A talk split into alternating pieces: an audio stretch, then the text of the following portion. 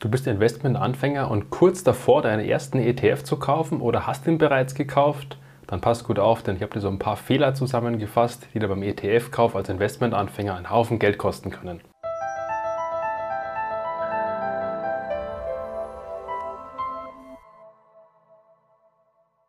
Hallo und herzlich willkommen beim Finanzleuchtturm. Mein Name ist Florian. Ich bin seit 2010 gelernter Finanzkaufmann und mein Job ist es, dich finanziell erfolgreich zu machen. Deswegen lass am besten gleich mal ein Abo da. Diese Tipps, die ich in diesem Video zusammenfasse, sind tatsächlich diese Fehler, die ich am häufigsten in der Praxis mitbekommen habe. Und der erste Fehler, den ich am häufigsten mitbekomme, ist, dass einfach der Anlagehorizont viel zu kurz gewählt wurde. Denn es ist oft so, dass die Leute fürs Haus sparen und dann zwischendrin einmal für zwei, drei Monate das Geld bunkern wollen, obwohl es aber eigentlich für die Immobilie gedacht ist, das Geld, und eben nicht langfristig gedacht wenn du Geld in ETFs oder an auch aktive Produkte investierst, dann solltest du einen längeren Zeitraum bevorzugen. Man sagt immer, du bist so Pi mal Daumen risikofrei nach etwa 13 Jahren Anlagedauer. Natürlich kannst du auch kurzfristiger investieren, nur dann kann ja natürlich keiner sagen, ob du jetzt tendenziell mit einer Rendite oder vielleicht sogar mit einem Verlust aus diesem Geschäft wieder herausgehen solltest. Was ich ebenfalls oft sehe, sind gerade bei den Unternehmern, dass sie ihre Steuergelder investieren. Bitte mach diesen Fehler nicht und investiere dieses kurzfristige Vermögen oder dieses kurzfristige Kapital nicht, sondern wirklich nur Geld, was du für einen längeren Zeitraum zur Seite legen kannst. Zudem beobachte ich öfter, dass Menschen Klumpenrisiken bilden und sich eben vorab nicht genau informieren, wie jetzt der einzelne ETF zusammengesetzt wird. Es das heißt ja ganz oft, man soll eine Mischung aus dem MSCI World und den Emerging Markets, also den Schwellenländern kaufen. Immer so 70-30 ist so, so eine Aussage, die man öfter auf YouTube hört, ist jetzt von meiner Seite aus keine Anlageempfehlung. Soweit, so gut. Jedoch hält sich so gut wie niemand an diese Regel. Die meisten bauen noch so ein paar Satelliten mit ein, also kleinere Investments, die um dieses große Kerninvestment herumschwirren. Das kann beispielsweise eine, eine Technikbranche sein oder ein bestimmtes Land, was jetzt nochmal überdimensioniert wird. Und dann sind wir genau bei diesem Thema Klumpenrisiko, weil dieser MSCI World einen großen Fokus auf die USA hat und dann auch nochmal zusätzlich einen großen Fokus auf die Tech-Werte hat.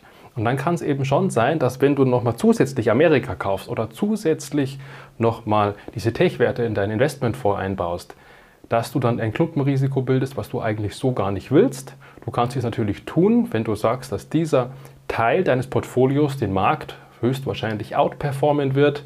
Nur dann musst du dazu auch wieder eine eigene Analyse machen und Schätzungen eingehen. Funktioniert es oder funktioniert es nicht? Der Zweck dieser einzelnen Satelliten ist ja immer, dass du eine Überrendite verursachst, dass du eben mehr Rendite machst, als der Markt allgemein hergibt. Was ich auch ganz oft sehe, ist, dass die Investmentstrategie viel zu oft umgeschichtet wird. Da wird dem neuesten Trend gefolgt. Wir setzen jetzt auf Cannabis und morgen geht es in Wasserstoffinvestments bzw. auf Elektromobilität und immer den neuesten Trends hinterher. Aber du hast natürlich auch jedes Mal wieder diese Kosten bei dem Verkauf von deinem ETF und auch wieder beim Einkauf von deinem ETF. Zudem, was noch viel schlimmer ist als die Kosten, die sind im Regelfall bei einem ETF eh viel geringer als bei einem aktiven Fonds, ist das Thema Steuer, weil du bei jedem Verkauf 25% Abgeltungssteuer zahlen musst, plus Soli und eventuell auch nochmal Kirchensteuer obendrauf. Und das an sich, diese Steuer, die verzinst sich ja nicht mehr weiter. Deswegen denk lieber längerfristig, folg nicht diesem ganzen Trends, sondern setz dir langfristige Ziele, in die du investierst. Aber viel zu oft sehe ich eben auch das genaue Gegenteil. Leute, die ihren ETF gekauft haben und haben den seit mehreren Jahren nicht mehr angefasst. Und dann fragt man mal so kurz nach, wie schaut es denn eigentlich mit Steuerfreibeträgen aus? Was nämlich 801 Euro im Jahr Sparerpauschbetrag zur Verfügung. Das ist ein Geld, was du nicht ans Finanzamt abführen musst, sondern du darfst es dir selbst in die Tasche stecken. Und wenn du diese Freibeträge nicht ausnutzt, dann macht es eben schon wieder Sinn, einen Teilverkauf zu tätigen. Es muss aber nicht unbedingt ein Teilverkauf sein, sondern es kann natürlich auch ein ETF gewählt werden, der einfach regelmäßig eine Dividende ausschüttet. Du kannst diese 801 Euro Freibeträge aber auch anders ausnutzen. Zum Beispiel mit Teilverkäufen von Einzelaktien oder einfach einem alten, guten Bausparvertrag, wenn du dann zum Beispiel noch einen Bausparvertrag hast, der mehr als einen Prozentpunkt Rendite erwirtschaftet. Wichtig zu sagen ist nochmal, dass es mir hier wirklich nur um einen kleinen Teilverkauf geht um diese Steuerfreibeträge auszunutzen und nicht, wie vorhin schon erwähnt, die gesamte Anlagestruktur über den Haufen zu werfen, nur um ein paar Euro Steuergelder mitzunehmen. Was ich vor allem im März 2020 häufig bemerken konnte, ist, versuche nicht den niedrigsten Einstiegszeitpunkt zu finden. Du wirst es nicht schaffen, weil niemand die Zukunft vorhersehen kann. Du kannst dir merken, an der Börse ist 4 niemals 2 plus 2, sondern 5 minus 1. Heißt, du wirst wie gesagt niemals den tiefsten Einstiegszeitpunkt erwischen, aber auch niemals zum höchsten Kurs verkaufen können.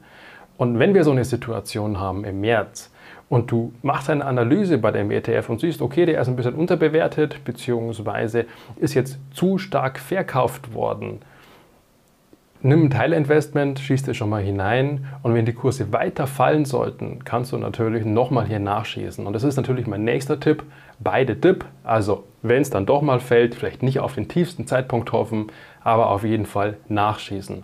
Und ansonsten empfehle ich dir einen monatlichen Sparplan, der beruhigt nämlich die Nerven, weil du nicht jederzeit gucken musst, wann packe ich mein Klumpenrisiko mit mehreren tausend Euro auf einmal in den, in den ETF hinein, sondern du besparst einfach deinen Sparplan monatlich. Der für mich aber wirklich persönlich wichtigste Tipp ist, mach dich mit dem Thema ETF-Investment nicht verrückt.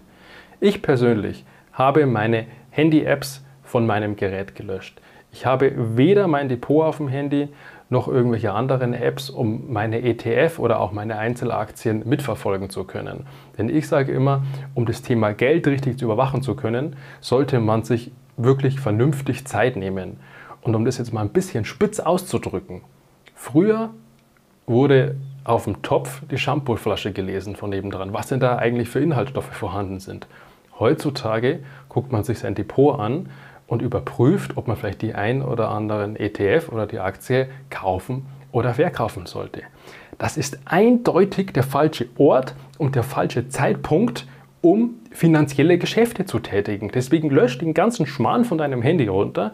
Du sparst ja so viel Zeit und so viel Nerven, indem du nicht jeden Tag 20 Mal drauf gucken musst, wie denn jetzt deine ETF gerade eben steht, sondern nimm dir, wenn es dir wichtig ist, einmal am Tag Zeit, schau in dein Depot, aber setz dich dafür an den Rechner.